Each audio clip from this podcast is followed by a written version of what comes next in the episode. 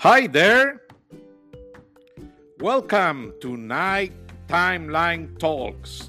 Tonight, well, it's just announced that Joe Biden won the primary election in South Carolina. Was, what this means is not big news for Joe Biden because it's evident that he just negotiated the sponsorship of the Afro Americans on that state and some leadership. But what is more evident is that some Democrats make an agreement to make this win possible to stop Bernie Sanders' popularity. Yeah, because how in the hell Joe Biden is having 52.1% of the votes is not expected. And Bernie Sanders 17, 17.3 of the of the votes and Tom Steyer the rich man that is partner of Starbucks holds uh, 11.4% and Buttigieg holds 7.6%. Uh, Amy Klobuchar 3.3 and uh, you know is something that don't convince me these results seems like the opportunity to start to diminishing the power of Bernie Sanders okay i told you in previous chapters i will not vote for Bernie Sanders he's a socialist that distortion the essence of the real socialism. So I don't trust in him. I know very well his background, and that don't means that I don't have to. Rec- uh, I really recognize that he has a very good popularity on some states representing the Democratic Party. And it's happening exactly the same thing like four years ago when Hillary Clinton take Bernie out of the race and she repositioned as the official candidate. Bernie Sanders says that he will not allow anyone to take over if he really wins on the Super Tuesday, March 3rd, this coming Tuesday. But I have questions. Look at my front head. It's a big question mark because I don't trust. In politics, everything is negotiated. I told you in my previous chapters that Alexandra Soto of the office of Mike Bloomberg told the media that Mike Bloomberg is starting to give press conferences beginning March 4th after the Super Tuesday. And guess how much money Mike Bloomberg is being spending lately? He started for with 450 million dollars. Later he put another 600 million dollars. And there are rumors on the media that between Saturday and Tuesday he is going to spend almost all this money. Is a lot of money in political propaganda. Now, 14 states of the Union are voting on Super Tuesday.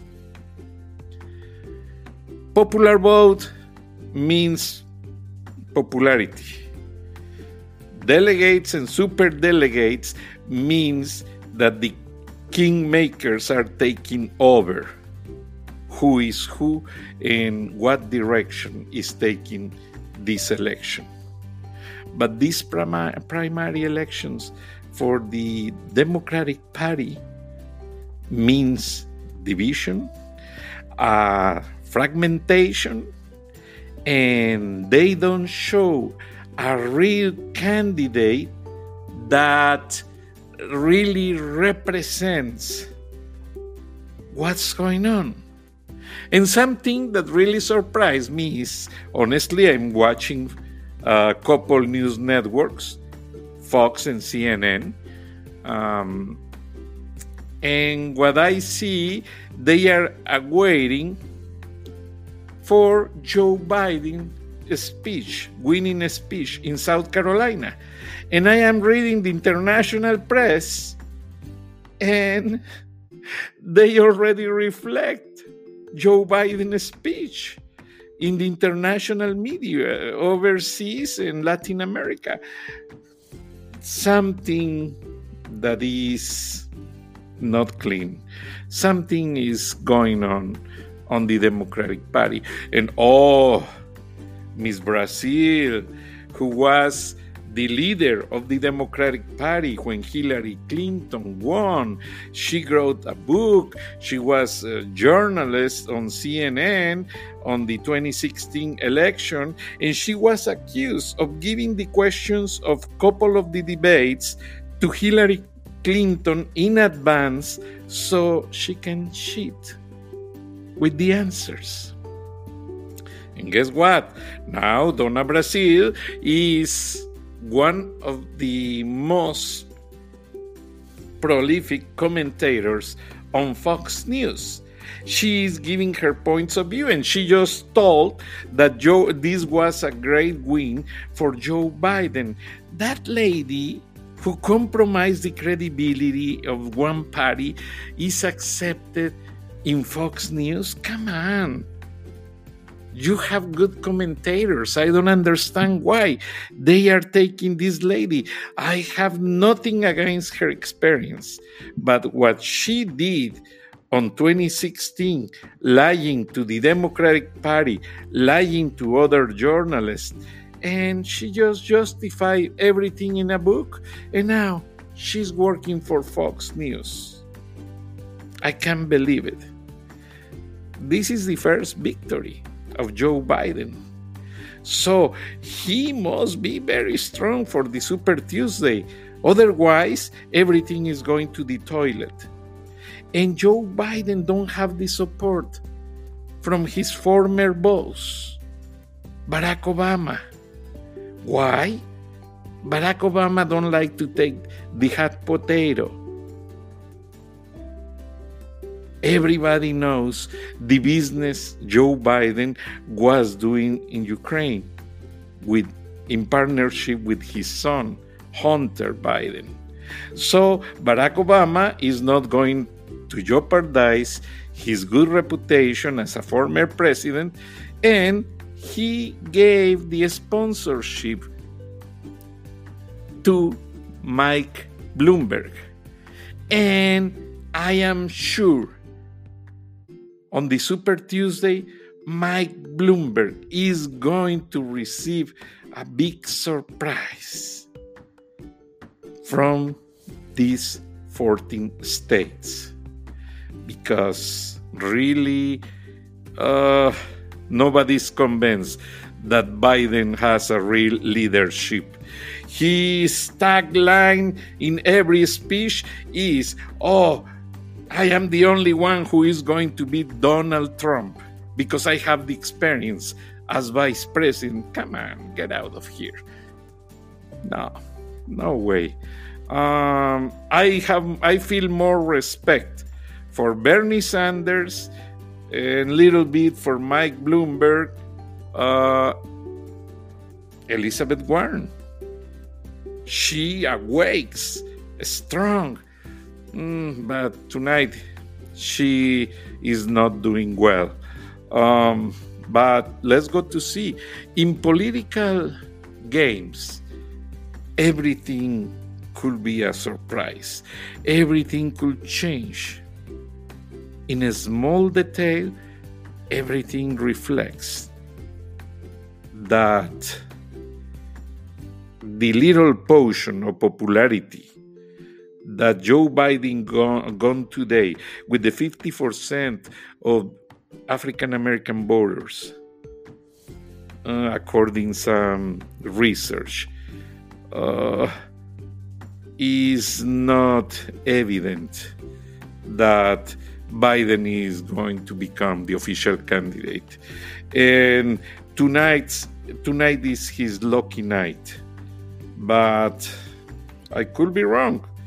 But I don't think Joe Biden, Joe Biden, the former vice president with Obama, is going to win on the Super Tuesday. He has no expectation. Uh, President Trump says that the victory of Joe Sleepy Biden in this primary election, South Carolina, could be uh, end the joke, end the joke of the campaign on Mini Mike Bloomberg. And oh, I can't believe it how he describes. Donald Trump was giving the speech and when he mentioned this he gets down and and you know just to show that mike bloomberg is very short i don't know mr president i could not do that jokes to anyone but that is donald trump. Original he never hides situations. He is not polite. He says everything as he thinks it says it has to say. And um, Donald Trump is considering that Joe Biden is part of that political game inside the Democratic Party, but he recognized that Joe Biden is not going to race against Donald Trump by sure. So, could be Bernie Sanders, but mm, a lot of interest are over to block, to boycott Bernie Sanders. Nobody likes him. And when he was talking about Fidel Castro, about the communist systems in the world, no way. Nobody likes him uh, from the political, real political perspective of a capitalist capital of the world like the United States. Nobody likes to deal with Bernie Sanders. So this is a good chance for Mike Bloomberg. Mike Bloomberg, as a businessman, even he is bidding for the White House, but it will be a good chance to race against Donald Trump. But the fight between two billionaires on the White House is going to make people like you and me, regular middle class people, lose interest on the election and they are going to focus on the rich group that they represent each other and they are going to focus on the business of the kingmakers that are behind every political game in America. They are not going to represent the interests of normal people. Anyway, it's sad, it's hard to say this, but there is no clue. In United States of America, great country, example of many situations, but lately the politics on the United States are a shame because everybody can do whatever they want, meanwhile they have money. They can escape, avoid situations, uh, criticism, justice, uh, incriminations like Elizabeth Warren is furious. She was infuriated because Mike Bloomberg never recognized basically what he was accused in regard of the sexual harassment of former employees he also don't like to recognize he was discriminating some sectors of New York when he was mayor. And nobody cares. More money in advertisement and tomorrow or the day after tomorrow or after the weekend, everybody is going to forget, and every day is a new day in politics. And by Tuesday, people is advising that Mike Bloomberg could be spent $800 million on those 14 states in political propaganda that is already running on many TV stations. Why? Because he feels he is strong, he has the money. In fact, you saw the debate, last debate in Nevada. Mike Bloomberg says he pays $100 million to support some Democratic candidates and make possible out of the record that Nancy Pelosi becomes again leader on the camera. Is sad. I am frustrated. I don't see any possibility that Bernie Sanders be respected by his own party. Bernie Sanders is going to be out. I don't know how, but this is evident that they don't like Bernie Sanders. And Bernie Sanders will be out of this political game. I can be wrong, but this is what I see tonight in South Carolina. I hope if Bernie Sanders, for me, will be more attractive an election between the socialist Bernie Sanders, representing the poor and the middle class. Even many people don't like him, others like, them, like him a lot, and Donald Trump. Two real opposite forces, like electricity positive and negative. Works better, sparks everything. Because if the game stay on the top layer, two rich people, nobody is going to see under what's going on. And it's a stupid game because both parties are going to recognize that somebody under can be surprised with a neutral candidate, with a neutral independent candidate. And hmm, I'm not sure, but something could be done soon. Super Tuesday, the forecast is many delegates, many, many delegates for Michael Bloomberg. And if Michael Bloomberg win on the Super Tuesday ele election, excuse me, is evident that Donald Trump is going to be more how may I say, you know, is not going to be a real election between two popular men is going to be election between two rich people and the winners of this election if donald trump race versus mike bloomberg are the media. Because media cost for propaganda is the triple. Yes you heard right. Triple. If you pay for a commercial regularly $100000 20 second commercial play in a political propaganda is the triple. So, political parties and any candidate has to pay $300,000 for the play of that commercial. So, America is showing muscle, automatic dollar muscle, but is not showing candidates with logic, candidates with substance that given a great and clear idea of how to solve the current problems on the daily living of the taxpayers. I can be wrong.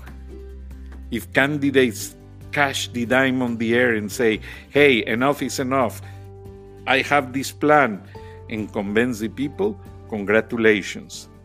But if only blah, blah, blah, blah, blah, blah, pay more, blah, blah, blah, blah, blah, pay more, that is the crazy election we are expecting. But if I am wrong and the kingmakers react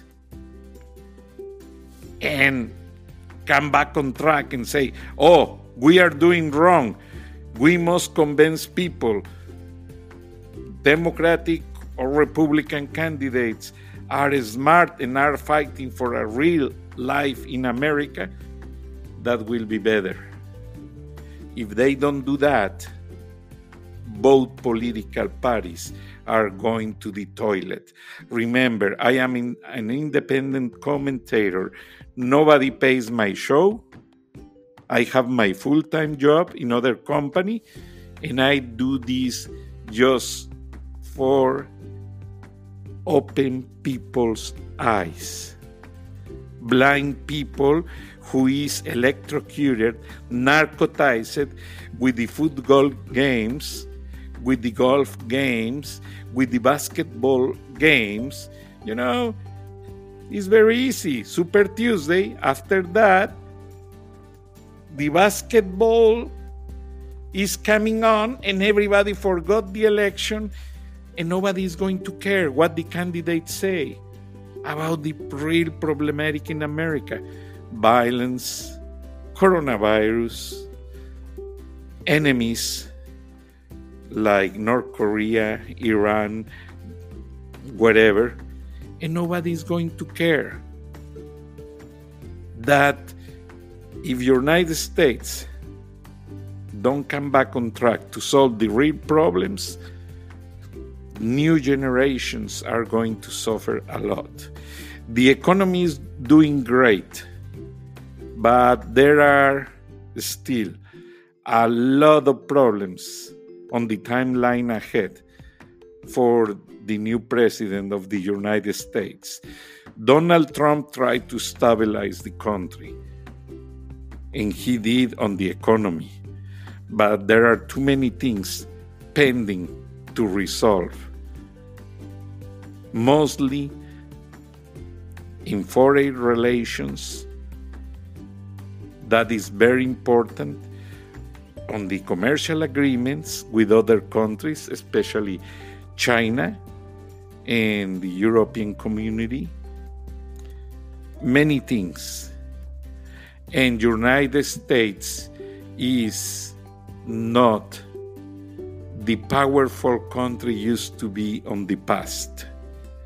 United States now is facing on the same level of power, some countries that are the emerging economies and countries that are really mm, trying to surprise the world.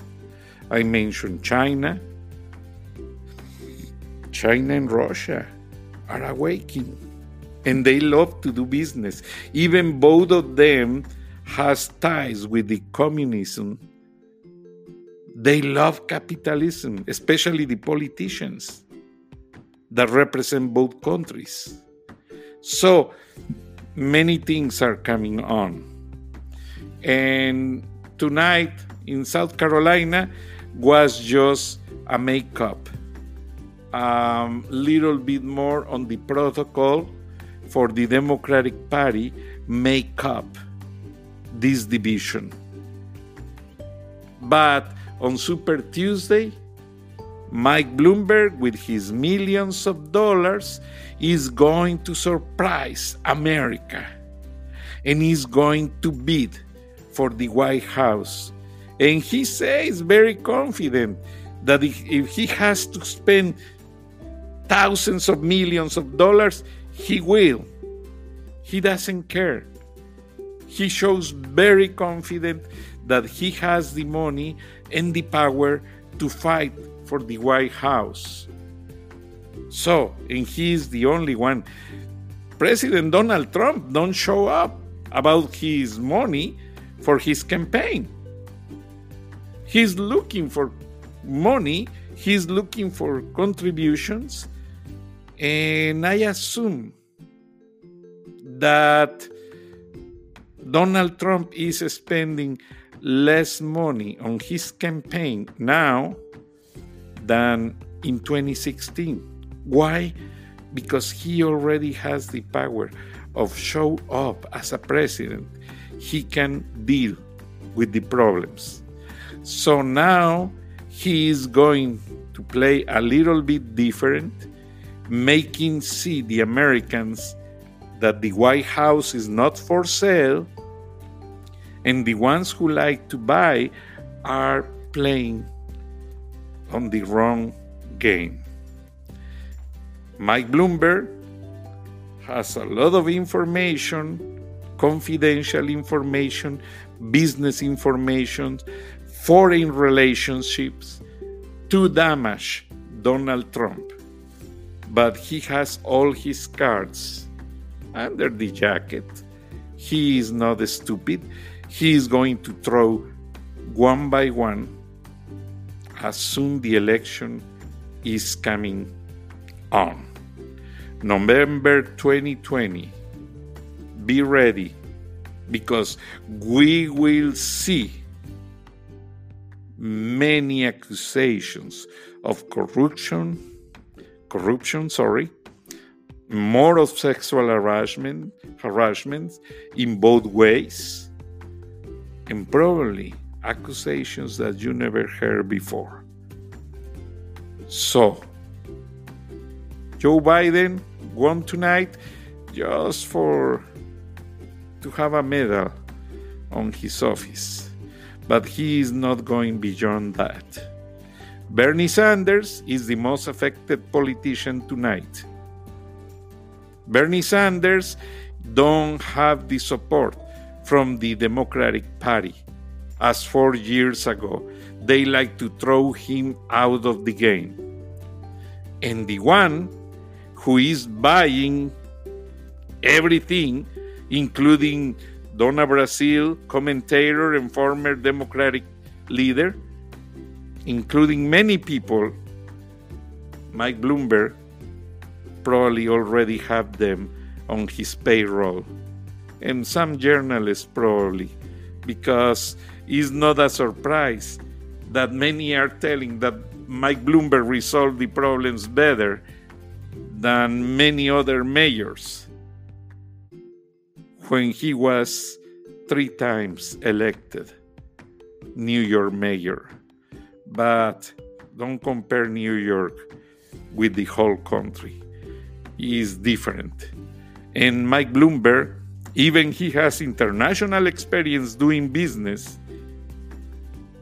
I still hesitate to believe he have the key power, the key words, to deal with many international leaders. I'm not sure. I could be wrong, but as I told you many times, the coin is on the air and the Americans have the last word. Tell your delegates, don't waste your vote. Your vote. Tell the delegates, don't make you feel ashamed again. Because even popular vote rep is representative, but when delegates see the tendency of the people who is voting, they could cash the dime and think and decide in a better way. Because now seems that delegates are influenced by the money of the riches, not by the declarations of real politicians. So, United States of America needs to awake in a new way. A new election is coming on times of uncertainty, on times of commercial problems, on times with enemies that are launching missiles, testing missiles, and on times that the virus is affecting many people. Thank you. I appreciate your time, and I talk to you tomorrow. Have a good night. Lord bless you, and Lord bless America.